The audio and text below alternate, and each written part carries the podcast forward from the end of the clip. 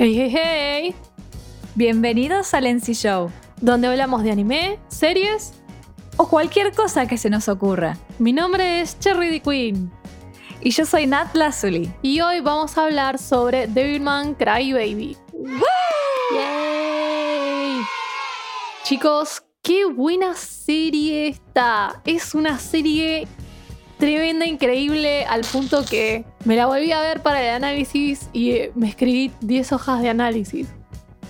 Así de mal, así de mal estaba mirando la serie. O sea, tuvimos que resumir y comprimir todo para que entre y no sea tres horas eh, hablando de esto, ¿no? todo muy, eh, muy normal esto. Eh, bueno, Muy bien. El tema de hoy va a ser Devilman Crybaby, como bien dijo Cherry, que es una de las tantas adaptaciones que tiene el manga original de Devilman, hecho por Go Nagai en 1972. El manga salió el 11 de junio de ese mismo año y terminó el 24 de junio del año siguiente. También había una versión animada en la misma época dirigida por el propio autor. Y nada, como es uno de los grandes clásicos de este gran autor, han sacado a lo largo de los años muchas, muchas versiones animadas, eh, reversiones, mezclas con otras historias del autor. Y nada, Devilman Crybaby llegó a Netflix en el año 2018 Ujú.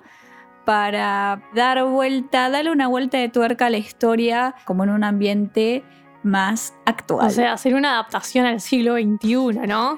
sí. Sin decir que las anteriores adaptaciones, no todas fueron adaptaciones de época, ¿no? Pero es como que realmente se siente que es incorporada esta época y bueno, como ese está hecha por el director Masaki Yuasa con el estudio Science Saru, es un estudio reconocido y el director también y tiene como una visión muy particular eh, y le da una vuelta de tuerca a la serie, si se compara con la versión original, que es bastante distinta, por así decirlo. Sí, o sea, es fiel en lo lineal de la trama, pero tienen un par de cosas que han cambiado en pos de hacer que la adaptación tenga su propia línea de sentido. Exacto, sí, sí, sí, totalmente. Y nada, este director, la verdad que el trabajo que hizo es increíble. No hay una escena que no tenga una razón de ser.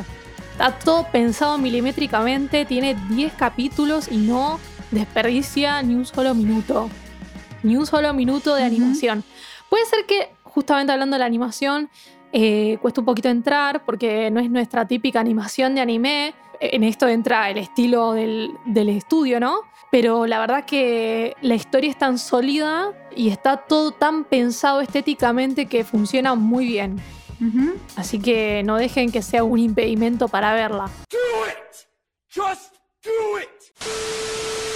Bueno, el primer argumento es Akira Fudo, es nuestro personaje principal, es un chico de secundaria súper emocional, un niño súper bueno que eh, llora mucho y es como súper risueño, súper re buena persona. Akira vive con eh, su amiga de toda la vida y su familia, Miki, y tiene a su mejor amigo que se llama Ria Asuka, que es nuestro segundo personaje principal y básicamente Ryo se le acerca a Akira diciéndole que los demonios son reales y están apareciendo en el mundo humano para sacárselos, para apoderarse del planeta Tierra. Y entonces lo termina convenciendo a Akira de transformarse él en un demonio, o sea, ser poseído por un demonio, y así Akira se convierte en Devilman que es básicamente la fusión de un humano y un demonio. Él tiene el poder de un demonio, pero aún tiene alma de humano. Entonces, eh, básicamente a partir de acá es la pelea de Akira contra los demonios que quieren destruir a la humanidad. Y bueno, básicamente después se va viendo que el mundo se va entrando en caos justamente porque nada, empiezan a aparecer demonios por todos lados. Y es el deber de Akira, o por lo menos es lo que se pone él mismo, de ir y salvar a la raza humana de los demonios. Eh, sí. Fin.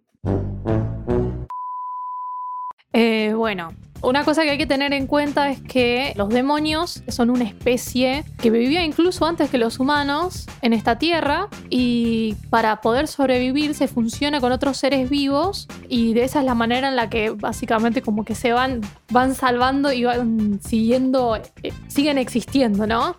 Después estos demonios se fusionan con humanos. Eh, entonces es como que hay un montón de humanos, por así decirlo, que poseen un demonio adentro, pero a diferencia de Akira, ya no existe más humanidad, sino que básicamente son el cascarón para el demonio.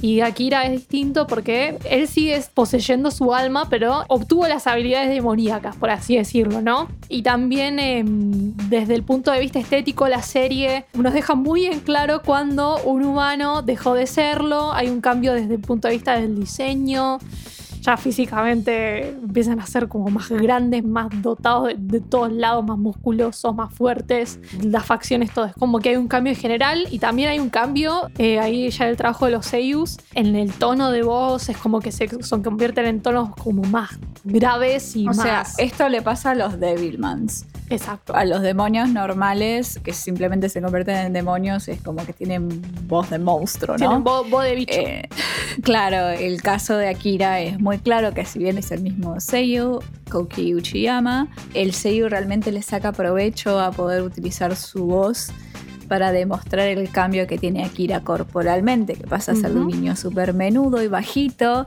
a ser un adolescente más corpulento, más eh, grandote, alto. Entonces es como que eso está muy bueno. Mm, sí, sí. Siguiente eh, punto. Sí, sigamos. Bueno, ¿qué propone el mundo de Billman, no? El planteo de este mundo que está poblado de demonios hay muchas maneras en las que uno puede encarar un world building con demonios, ¿no? Hay un montón de series de anime que trabajan esto. Acá lo que se plantea es que tenemos una humanidad sumamente corrupta o corrompida, por así decirlo, y es esta humanidad totalmente distorsionada la que le da lugar a la existencia de los demonios, ¿no? Los demonios, ¿cómo nacen? ¿Cómo existen? Es como que poseen personas que eh, tienen ciertas debilidades eh, o ciertas características muy ciertas tendencias ciertas tendencias muy específicas que plantean en la serie no que son como ciertas actitudes que son muy características de, los demonios no y y no sé se me fue la idea. Nat ¿quieres agregar algo? Eh, no, no, no realmente. O sea, ya has dicho bastante lo que se puede decir, ¿no? Eh, nosotros empezamos a plantear este, este tema de, bueno, los demonios son seres que incitan a lo malo, ¿no? Siempre lo malo, lo corrupto y justamente se aprovechan de este asunto de que la humanidad no son panes de Dios, están todos corruptos por distintos lugares, sea por que están reprimidos, por odios, por venganzas, por todas estas cosas que, por crímenes, todas estas cosas horribles que tiene la humanidad, que esto es bastante realista en un punto, ¿no? La serie pone enseguida que hay demonios, pero los humanos también son bastante horribles de por sí. Y te lo está recalcando desde el inicio de la historia todo el tiempo. Sí, es una, es una idea que está clarísimamente retratada desde un inicio. Bueno, siguiendo un poquito, la serie básicamente trabaja con dos ideas en oposición. Estas dos ideas en oposición están representadas por dos personajes, que son los dos personajes principales, Akira por un lado y Ryo por el otro, ¿no? La idea en sí misma es cuál es la opinión sobre los demonios, ¿no? Ryo cree que los demonios solamente poseen deseo de destrucción y no tienen una conciencia, por eso él dice que hay que eliminarlos. Y posteriormente la serie, esto ya es un spoiler, o sea, ya le íbamos a spoilear toda, pero bueno. Eh, Ryo, los que ya la vimos sabemos que es Satán. Entonces, cree que el amor no existe. Esto lo dice ya al principio, como una voz en off. El amor no existe y por lo tanto no existe ni el sufrimiento ni la tristeza, ¿no? Esas son todas emociones entre comillas, humanas, por así decirlo, los demonios no poseen eso. Pero, por oposición, Akira sí cree que los demonios pueden amar. Y hay una escena donde claramente estas ideas en contraposición se chocan, que es después del el capítulo este donde Akira se enfrenta con Silenes, Silene, Sí. Silene y Kame, que es el otro demonio, que básicamente eh, esta de- demonio, Silene, es una supuesta amante del demonio que poseyó Akira, que ¿cómo se llamaba? Que ya no me acuerdo. Amon. Amon, del demonio Amon, del mundo donde ellos vendrán, ¿no? Entonces, ahora que está Amon en su versión corpórea, ella quiere volver a ser su amante. Y después se termina enterando de que nada, de que Amon no tiene conciencia, sino que es Akira quien le está usando los poderes de Amon para destruir a otros demonios. Entonces, ella se enfrenta a Akira en una escena bastante polémica. Oh, no, no, Y- no. Ah, Ella, o sea, básicamente en el enfrentamiento, Akira medio que la deja herida de muerte y Kame, que da toda la impresión de que está enamorado de Silene, le dice por qué no se fusiona con él para poder derrotar a Akira. Nada, para que ella sea feliz, básicamente. Y la mina le dice, pero mira que vas a morir si nos funcionamos. Y el chabón literal se corta la cabeza y la obliga a fusionarse con ella y luchan ambos en su lecho de muerte fusionados contra Akira, ¿no? ¿Y qué podría significar eso? Akira realmente lo lee como que es una acción de amor la que tiene Kame con Silene. Y ahí es como que se plantea la duda y Ryo ujú. viene con esta idea de que nada, deseo de destrucción y no hay una conciencia, por ahí los humanos lo interpretamos de esa manera a través de nuestros ojos que ven emociones, ¿no? Y aquí eres un humano. Y básicamente es como que esta idea, esta pregunta de la serie es si los demonios pueden amar. Claro. Y es la idea de toda la serie. O sea, toda la serie se puede resumir en ese concepto, ¿no? Si los demonios Sí. pueden amar. Y básicamente, spoiler alert, la pregunta se termina respondiendo al final de la historia con el líder de esta idea de que los demonios no pueden amar, o sea, Río, o sea, Satán, se pone triste, se siente solo cuando Akira muere. O sea que sí sentía amor por él. No vamos a meternos si era de qué tipo de amor era, pero quererlo lo quería. Entonces ahí queda claro que los demonios sí pueden amar. Hasta el rey de los demonios puede amar. Totalmente, ¿no? Y es como, no puede eh, disfrutar nada de que él ganó la batalla, por así decirlo, logró destruir a los humanos, el apocalipsis, todo, Es que y no lo puede compartir con él, no lo puede compartir con Akira. Exactamente, es como que la única persona que Río siempre tuvo a su lado fue Akira, ¿no? Y es como que a Ríos se lo ve en la escena final como súper querido, como en final Evangelion con el mar rojo. Que vamos a decir la verdad, o sea. Evangelion se lo robó a él. se lo roba de él, ser, ¿no? no sé. Pero Eh, pero más allá de eso, Río está hablando como si estuviese hablando de. Ay, destruimos al mundo. Qué bueno, como si estuviese diciendo, el día está soleado. Y cuando se da cuenta que realmente Akira no le responde más, que le dice, Akira, ¿qué pasa que no me contestas? Es que realmente Akira está muerto y es ahí cuando le cae la ficha de, ah, Akira está muerto ya no le voy a hablar. Y ahí es cuando le pide ayuda como diciendo, ¿qué es esto que estoy sintiendo? Me duele. Akira, no me dejes solo, decime qué significa esto. Y se pone a llorar. Claro, se pone a llorar. Entonces es como, claro, Río creía eso, pero es porque la emoción que él vivía... ahora se me acaba de ocurrir. Si bien las personalidades de Río y Akira son totalmente opuestas, porque Río es una persona totalmente lógica, es como que quizás incluso los sentimientos que Río podía llegar a tener los sentía Akira. Y ahora que Akira no está, Los puede sentir él. los puede sentir él. ¡No! ¡No, chabón! Alta deducción se acaba de tirar acá en vivo y en directo la señora Nat. Aplaudimos. No, chabón, increíble. Le aplaudo, le aplaudo, señora. Le hago una reverencia a la distancia. tremendo, tremendo. Eh, bueno, es una posibilidad. Me, me parece totalmente lógico también. Totalmente lógico por cómo es el personaje de Akira. Por ahí después Claro lo que- podemos desarrollar cuando hablemos un poquito de cuál es el Claro. como la evolución de los dos personajes, que lo vamos a decir un poquito más adelante. lo podemos tener esa idea en cuenta. Ok. Eh, nada, la idea de la serie es pregunta. ¿Los demonios pueden amar? Punto, se respondió ahí. Seguimos entonces.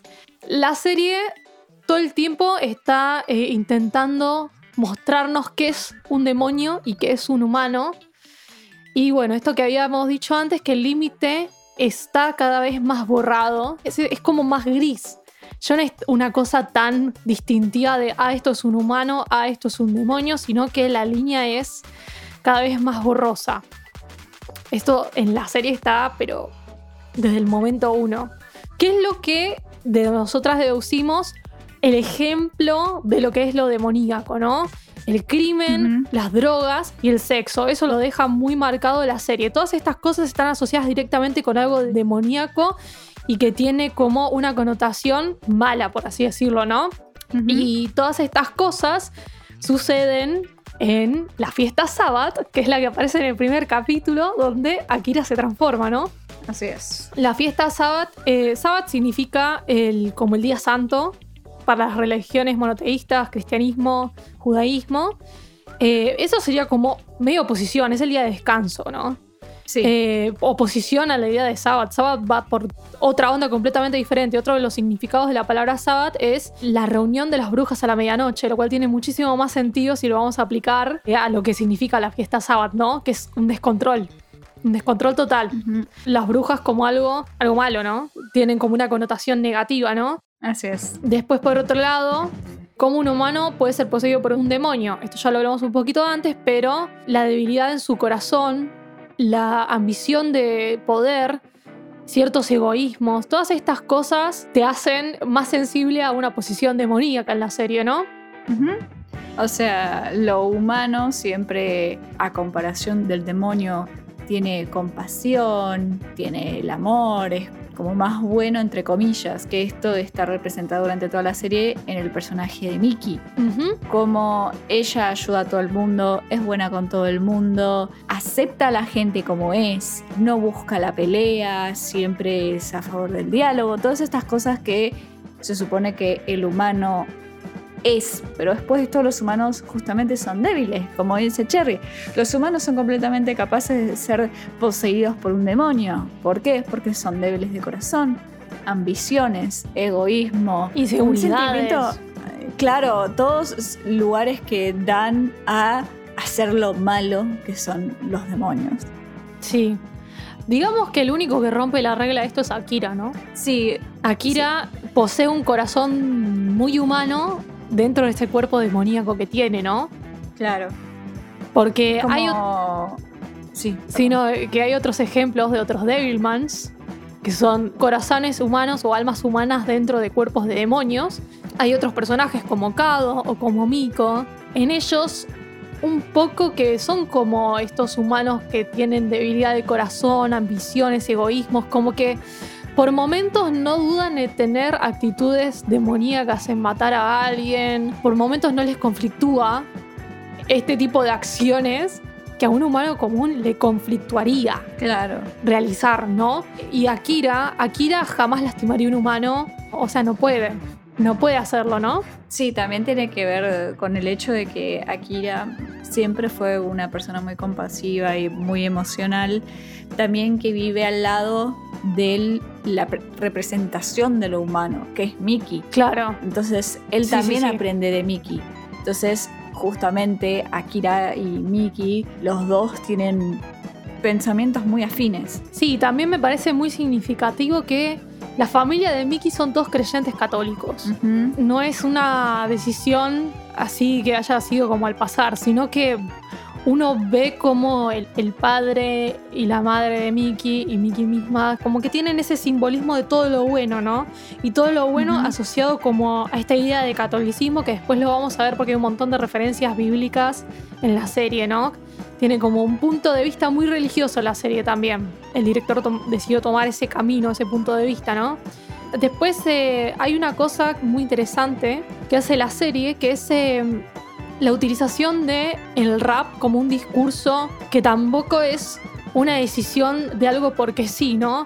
Uno le empieza a ver y dice, che, ¿por qué están estos pibes rapeando casi abriendo cada capítulo o cerrando cada capítulo? No es una cuestión que fue porque sí, sino que las letras de todos estos raps son muy significativas a lo largo de toda la serie y casi que podríamos decir que el rap, las letras de lo que hablan estos chicos que rapean, develan o expresan el sentir humano más genuino. Son sus verdades dichas de esa manera artística que expresan las miserias del mundo en el que vive, ¿no? Bueno, eh, se podría tomar que en el primer capítulo Miki y Akira están juntos, estos chicos aparecen, después de que ellos hacen toda su rap, que uno se queda como, ¿por qué están rapeando? O sea, no, no entiende nada.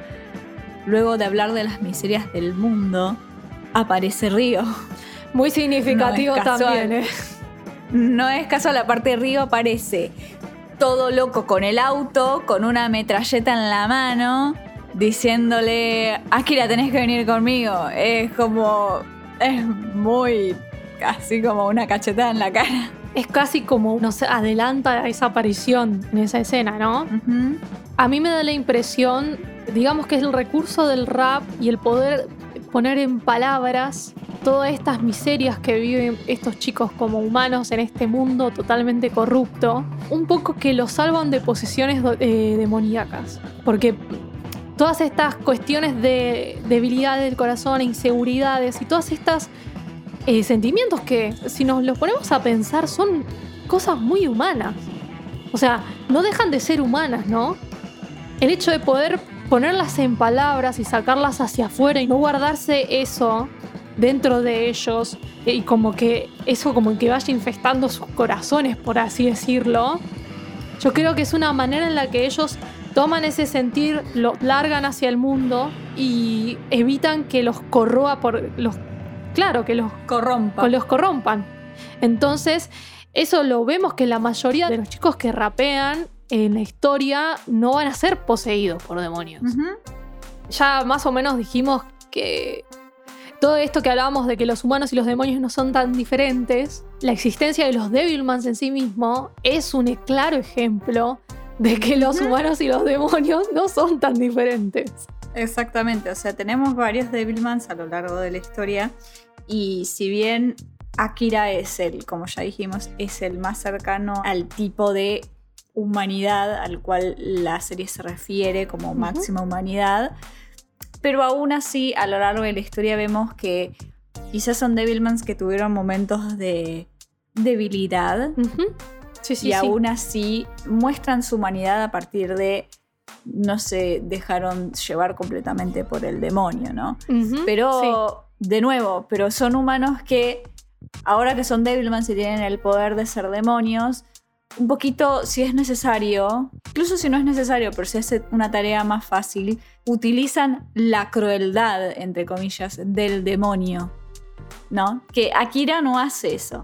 Claro, los usan como herramientas directamente.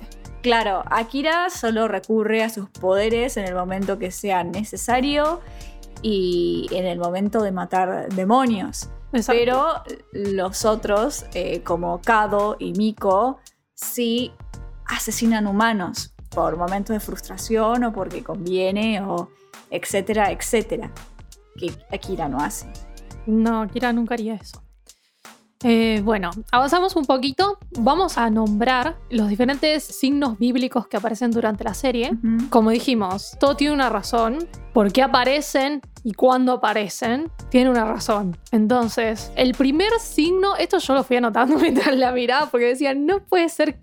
O sea, no es que no hubiese visto esas cosas, pero no le presté tanta atención y no le di tanta importancia para lo que significaba, ¿no?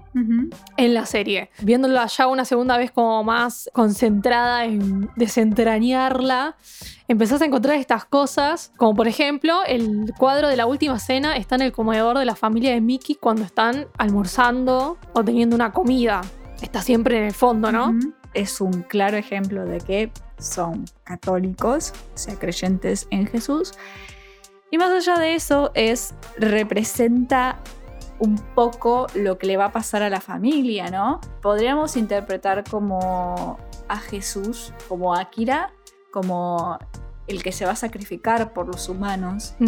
Y después tenemos a Taro, el hermano menor de Miki, que él termina siendo corrompido y termina, termina siendo un demonio. Podríamos interpretarlo como Judas, ponele, que es el que va a traicionar a Jesús. Y a toda la Y es- familia también.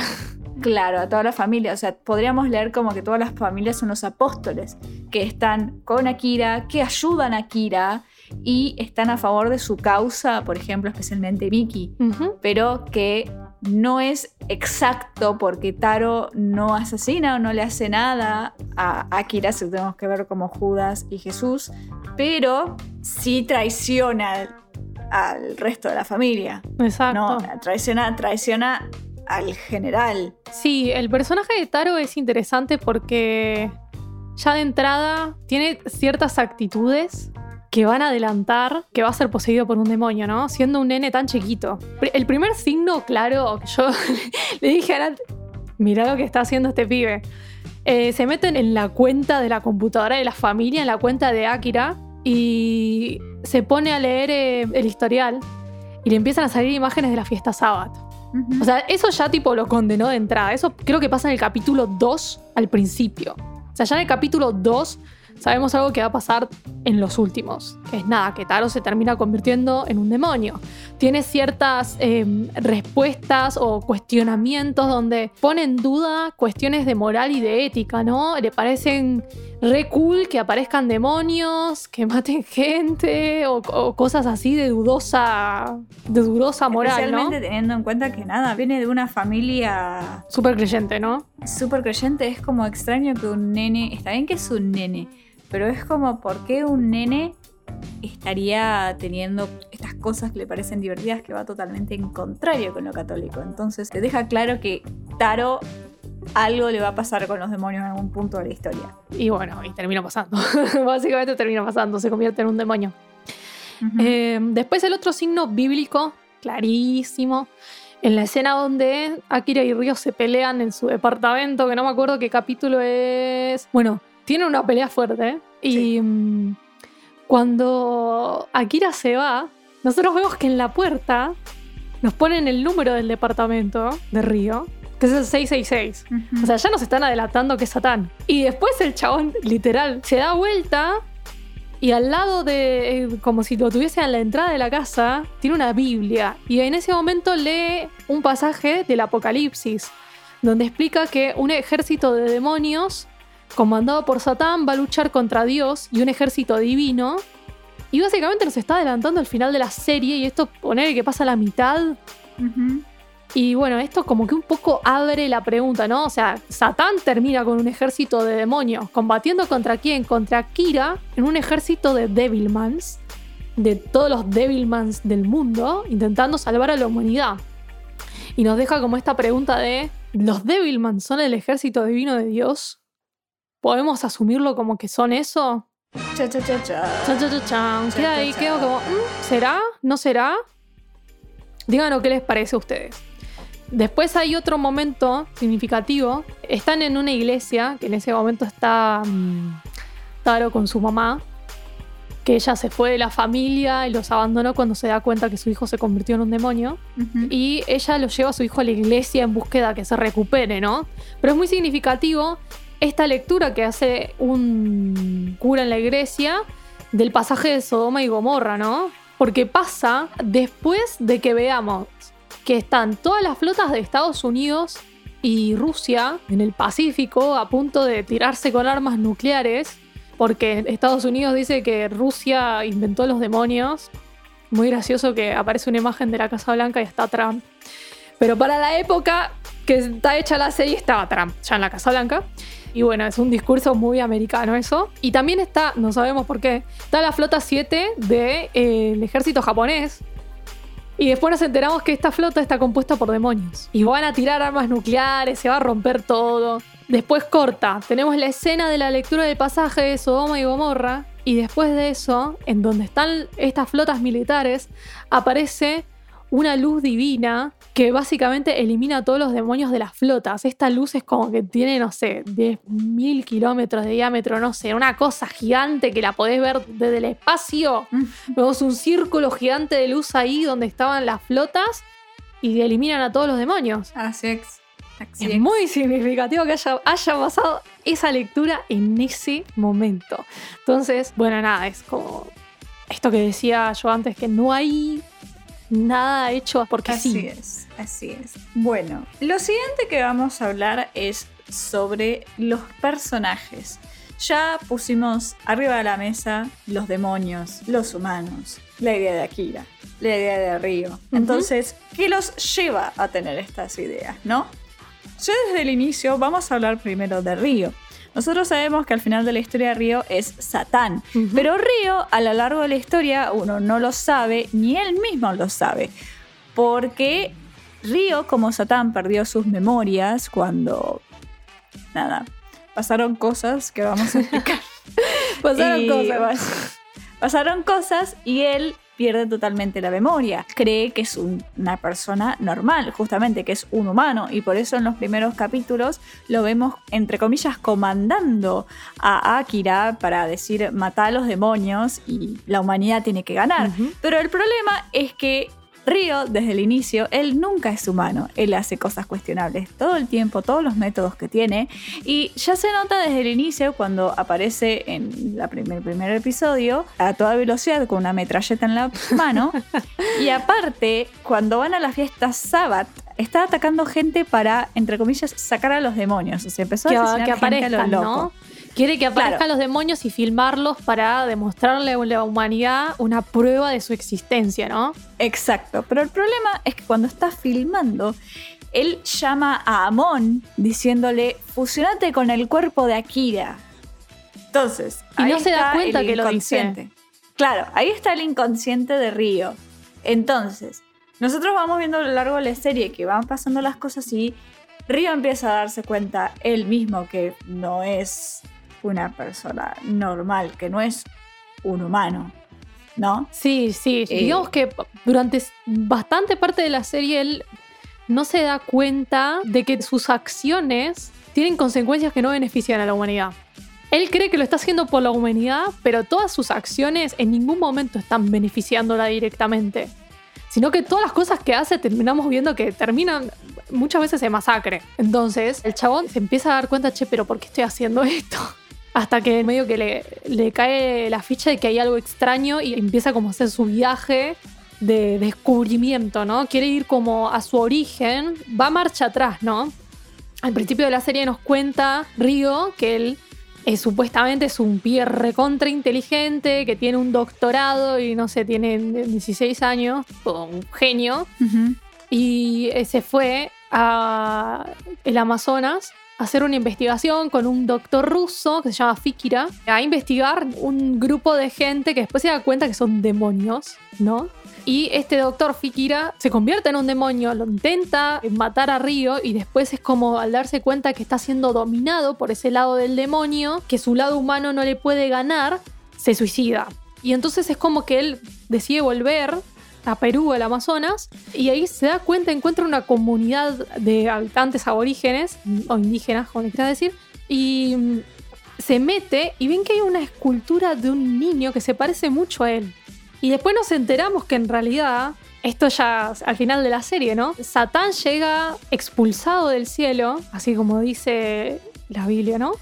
Expulsado del cielo por cuestionar a Dios, vaga por el universo y se encuentra en la Tierra y se enamora de los demonios, que son seres bastante simples, y digamos que él renace en una forma corpórea dentro de esta comunidad está ahí en el Amazonas y algún grupo militar lo descubre, este niño que tiene como estos poderes. eh, y instintivamente su cuerpo se defiende, sale volando y termina en una isla de Japón. Y ahí es cuando aparece Akira y lo salva, por así decirlo, ¿no? Ese sería como el origen de él y hasta que él lo descubre, pasa toda la serie, ¿no? Pero bueno, están todo el tiempo estas actitudes de moral cuestionable que él realiza supuestamente en pos de salvar a la humanidad. Y dentro de estas actitudes, él cree fervientemente que le tiene que develar a la humanidad la existencia de los demonios para que la humanidad los pueda combatir. Pero ¿qué pasa? El miedo que le tienen estos seres es tan grande por la tremenda masacre que esto genera que la gente tiene miedo de los propios humanos y esto básicamente desencadena la autodestrucción de la raza humana, que es inconscientemente el plan que tiene Satán para derrotar a los humanos y que los demonios vuelvan a dominar a la Tierra. Pero, o sea, hasta que no se da cuenta Río de que es Satán, está haciendo todas estas acciones inconscientemente. Y ahí te das cuenta el momento en el cual le devela a la gente que los demonios son reales. También devela que Akira es un demonio. Entonces ahí ya te das cuenta que él como personaje ya no solo pelea contra la humanidad, como Satán, como demonio, que viven contra la humanidad, sino también contra el estereotipo del Devilman, de esa cosa entre humano y humano y demonio. Eh, o sea, obviamente, cuando él pasa el video de Akira, hace toda una manipulación por video a propósito para hacer ver que Akira mató a gente en la fiesta Sabbath y no realmente lo que pasó, que el que mató gente fue Río y Akira solo mató demonios. Pero bueno, manipula todo esto y en algún punto, si te lo pones a pensar así, los Devilmans tienen parte humana, entonces son sus enemigos también. Son enemigos de Satán también. Exactamente. Bueno, esto sería como todo el camino de Río, ¿no? Después tenemos por el otro lado el camino que hace Akira. Pero antes de mencionar eso, vamos a hablar un poquito de Miki y la importancia que Miki tiene para Akira, ¿no? O Akira, ¿por qué digo Akira todo distinto? No sé. It's okay, it's okay. Bueno, ya hablamos del personaje de Nikki, que es un personaje compasivo, que es el tópico del. O sea, sería el arquetipo en este caso. El arquetipo. Claro, el, arquetipo de cómo debería ser el humano, el arquetipo de cómo ser para Akira, incluso, ¿no? Y bueno, nosotros notamos rápidamente que Akira está enamorado de Miki. Pero teniendo en cuenta un montón de cosas, es como que no se termina de entender si es un amor puramente romántico o si es un amor, o sea, en mi opinión es romántico, pero no es sexual, es idealizador. Akira tiene todo este momento en el cual su deseo sexual se va por la borda. Teniendo en cuenta de que hay como una frustración ahí de su demonio obsesionado con matar, ¿no? Es como que el lado demoníaco lo domina y entonces surge como el deseo sexual, ¿no? Asociado completamente con algo demoníaco, algo que está mal. Claro, pero incluso así él nunca se deja cegar con Mickey. Entonces, ¿qué significa Mickey para Akira? Es su amor, es su familia, es la persona más importante de su vida, es la persona más importante para Akira, ¿no? Entonces... Lo dice, lo dice él mismo, lo dice. Claro. Entonces, ¿pero qué pesa Mickey para la historia, no solamente para Akira? Miki pesa para la historia justamente como dijimos porque es el arquetipo de la humanidad.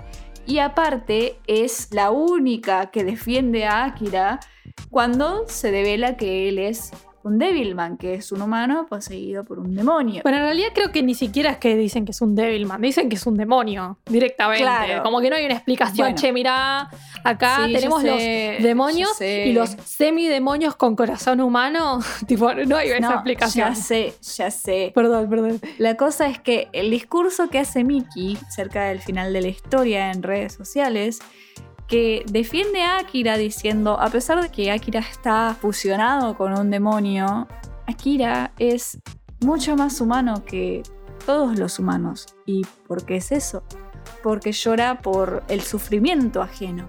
La empatía de Akira es lo que para mí que es lo más importante y por eso cree ciegamente en Akira, ¿no? En el fondo, como es el arquetipo de la humanidad, el chiste de Miki es no solamente defender a Akira, sino también inspirar a que la humanidad sea mejor, a que sea su modelo de vida, como estamos en esta situación de pánico en la cual los demonios están atacando gente. No hay que irnos para atrás, hay que creer en que nosotros podemos y que tenemos a alguien que nos puede defender.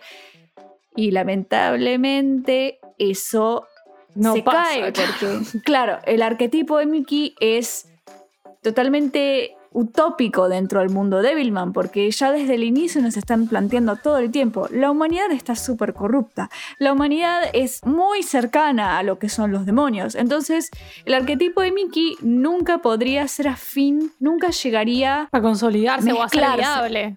No es viable directamente. Claro, entonces es justamente lo que le pasa a ella.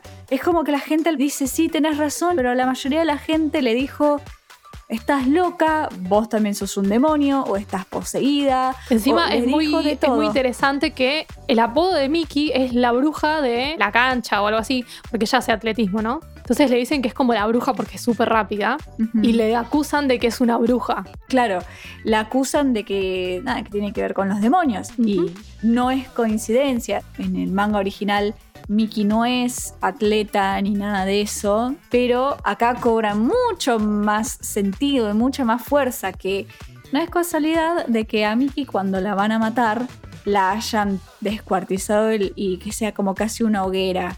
O que no la estén quemando, que estén quemando la casa. O sea, literal la escena es Mickey y todos los que la intentaron defender, todo el grupo este Sí. de los raperitos, están todos descuartizados con sus miembros en picos y la gente levantándolos con Sí. toda la casa siendo quemada. O sea, es una cacería de brujas Sí. hecha y derecha. es una cacería de brujas. No es para nada coincidencia la decisión de haber llamado a Mickey así en el atletismo. Aparte, todo lo que significa el atletismo y cómo ella está corriendo, esperando que Akira aparezca y la vaya a salvar. Y es como la esperanza que todavía Mickey tiene, a pesar de que la están persiguiendo y la quieren asesinar.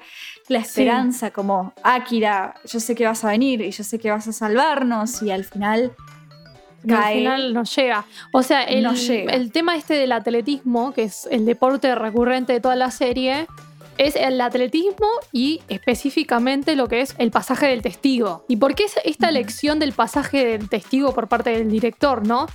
Es de los pocos deportes de atletismo, es en grupo, ¿no? En repetidas ocasiones vemos como estas escenas de los diferentes personajes pasándose el testigo. Y cuando Miki está corriendo y la están por matar, a ella le pasó el, testigo Miko, que es otro de los personajes, y ella está corriendo esperando que Akira llegue, que Akira está yendo por ella, pero no llega a tiempo, ¿no? Entonces el testigo, digamos que se cae, por así decirlo, y nunca llega a las manos de Akira. Y es muy significativo porque ella la termina matando y Akira llega para ver esta cacería de brujas, ver su cabeza empalada en un pico y a todos los humanos que hicieron eso, que son casi demonios, y el, pibe les dice, ustedes son demonios también. Y es como que tira un fuego abrasador y como que los mata a todos.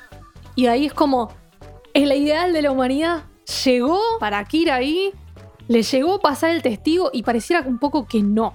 En ese momento parece que no llegó, que Mickey no le pudo pasar el ideal de lo que es ser humano, ¿no? Eh, bueno, hablemos un poco de Akira, de su evolución, ¿no? Más que nada Sí. su evolución en lo que opina de Río, que creo que es lo más importante, ¿no? Que bueno, ya sabemos que Sí. Akira es este personaje que es bueno de corazón, que va a llorar por el sufrimiento ajeno, que muchas veces, esto que vos decías antes, ¿no? Akira es el que siente los sentimientos por Río y cuando ya Akira no está más, Río los puede sentir por sí mismo. Muchas veces a Ujú. Akira lo vemos llorar por otros personajes distintos, como por el otro Devilman que ahora se llama Kado. Le Claro. Está llorando por dentro, pero no lo muestra. Y él lo ve y llora por él, ¿no? Tiene como ese corazón genuino de poder percibir las emociones de los otros, ¿no? Justamente desde un punto es como muy inocente su manera de pensar, justamente su opinión sobre Río, que Akira conoce a Río desde que son pequeños y desde que son chiquitos. Río siempre se demostró hacer cosas moralmente incorrectas que no entendía y aún así Akira siempre justificaba o no se preguntaba por qué Río hacía estas cosas, porque es mi amigo. Entonces es muy interesante ver cómo desde que Akira se vuelve un Devilman y pongámosle que se vuelve un poco menos inocente, un poco menos ingenuo, empieza lentamente a darse cuenta que lo que hace Río está mal. Sí, o sea, totalmente, ¿no? Como que durante varios instantes en la serie, siendo ya un Devilman, ¿no? Ve que está haciendo algo mal y dice, che, Río, no hagamos esto. ¿Por qué estás haciendo esto? Pero después ve como que Río por ahí como que hace esto mal y después hace otra cosa que decís, ah, pero no es tan malo entonces, porque lo está haciendo por esta razón. Y después hace otra acción que contradice esa acción todo el tiempo, ¿no? Sí. Entonces Akira hace todo lo posible por ver lo bueno que tiene Río, incluso cuando no lo tiene. Exactamente. Y es justamente lo que los lleva a que se desmorone todo tanto. Y yo creo que, como dije anteriormente, el punto culmine es cuando Río hace utilización de los videos de cuando Akira se transformó y básicamente hizo toda una edición para que todo el mundo pensara que el que asesinó gente fue Akira y no Río. Y Entonces es como- lo traicionó. ya no hay manera de justificar lo que Río estaba haciendo. Y es el salto final que necesitaba Akira para ir de verdad en contra de Río. Sí, además que las acciones de Río ya no pueden ser interpretadas como que las está haciendo por algo bueno. Porque primero cuando él devela, Río devela a la humanidad la existencia de los demonios, que es en el juego este de atletismo, que medio que forza que Kado, el otro Devilman, se transforme y mate a todos, la gente que estaba en una transmisión que estaba viendo todo el mundo. Y es como la prueba de que existen estos Devilmans él lo hizo para que la humanidad sepa, ¿no? Comillas. La reacción de la humanidad es entrar en pánico. El orden social se destruye. Empieza a ser tierra de nadie. Las leyes ya no importa nada. El ejército matando gente en la calle por duda de que sean Devilmans, ¿no? Y cuando Río devela, le devela a la humanidad que Akira es un demonio, antes le dice a la gente, porque hacen como una transmisión nacional, como si él estuviese con el primer ministro japonés, y dice, la manera de que podemos derrotar a los demonios es erradicándolos antes de que se conviertan en demonios. Todo humano que esté insatisfecho con este mundo tiene la posibilidad de convertirse en un demonio. Entonces, todos los humanos que tengan esta característica, Somos todos demonios. hay que eliminarlo Somos todos demonios. para que no se convierta en un demonio. Y es como, literalmente está diciendo que maten humanos, que maten gente solamente porque tienen una inseguridad, ponele, o que tienen como un desencanto con la humanidad. Todos vamos a ser demonios. Aceptalo, Cherry. Es que sí, todos nos convertimos en demonios si es así la cosa, ¿no? Sí, vas a ser uno de esos, de esos demonios feos que tenían tipo patas y culo por cara. Hermoso. Voy a poder tirarme Eh. pedos por la boca. Bueno, ya está, el chabón termina de sembrar la semilla de la duda y del caos en la humanidad y es como que ya cómo salvás a la humanidad de la autodestrucción en, en ese, en ese punto. Es muy difícil, por más de que venga Mickey y venga con su discurso de que bueno, no, pero Akira es bueno y no sé qué. Ya está, o sea, el caos ya se sembró, es casi imposible. Entonces, nada, esto desencadena todos los hechos finales de la serie, ¿no? Que por intentar derrotar a los demonios, la humanidad se autodestruye más o menos. Y lo poco que queda de la humanidad que va contra los demonios posta, el ejército de Satán los termina de eliminar, ¿no? Otra cosa importante del personaje de Akira es por qué el director de la serie elige el atletismo para Akira, ¿no? Porque Akira desde antes, o sea, antes de tener sus poderes, era siempre el más lento del equipo, ¿no? Akira no lo ve desde un punto de vista competitivo, sino es una representación de él queriendo alcanzar a sus padres, Mm, verdad. que sus padres siempre estaban lejos y justamente por ese hecho es que vive con la familia de Miki, que sus padres son médicos y van viajando y no los ve nunca. Entonces es la manera en la cual Akira va atrás de los padres, ¿no? Entonces lo ve como una, no sé, como un pasatiempo o algo como para ir por adelante de la gente y alcanzarlos. Entonces va por esa idea, ¿no? Pero se rompe un poco cuando tiene ya sus poderes y puede correr y es el más rápido y no pasa nada. Eso se rompe también cuando eh, Jinman, creo que es el nombre del demonio que asesina a los padres. Sí, sí, obvio, obvio, obvio. Algo que quería mm, un poco a- aclarar, ¿no? Eh, Ya que venías con- contando eso, hay dos cosas que pasan todo el tiempo en la serie, que son la traición y la tragedia. Ahí tenemos una de las primeras tragedias que tiene Akira, ¿no? cuando pierde a sus papás, ¿no? El padre, transformado en demonio, mata a la madre y él tiene que matar a su padre y a su madre que puede verle la cara y puede ver que habla, es como que un rastro de su alma quedó dentro del demonio, es bastante Espantoso. terrible. Bastante terrible, ¿no? Y un poco como que nada, esta idea de la tragedia y de perder la familia le pasa tres veces a Kira. Primero pierde a los padres, después pierde a la familia de Mickey, la mamá de Taro se lleva al nene cuando ya se transformó en demonio, se lo intenta llevar a la iglesia para que el pibe vuelva a su lado humano y no lo logra, y el chico está como que ya no aguanta más, no aguanta más, le dice a la madre, y el padre de Vicky los va a buscar y se encuentra literal a Taro transformado, morfándose a la vieja. Tan lindo. ¿Y qué pasa? El padre ahí lo apunta con el arma y no lo puede matar. Y después llega tipo todo el squad de, de policías o lo que sea. Y el chabón dice, no, pero ahí está mi hijo. Prr, lo matan y lo cagan a tiros. Tragedia, tragedia. Muere la familia de Akira por segunda vez. La tercera vez que muere es cuando se muere Miki. Cuando la matan, ¿no? Y él no los llega a salvar. No los puede salvar a ninguno de los tres. En ninguna de las tres ocasiones los puede llegar a salvar. Se queda atrás, el testigo se le cae. No lo llega a agarrar. ¿no? Y nada, también esta idea de la traición que aparece entre muchos personajes, ¿no? Ryo traicionando a a Akira, mostrándole al mundo que es un demonio. Entre muchos personajes pasa esto. Y mm, una cosa también significativa, que como que medio que nos preanuncia, ¿no? ¿Qué va a pasar después? A Mickey, uno de los raperitos, le da un arito que es un símbolo de protección. Se lo da a Mickey y le dice, esto te va a proteger porque a mí me protegió. Y así todo, Mickey termina muriendo. Y después Akira se pone este símbolo del arito protector.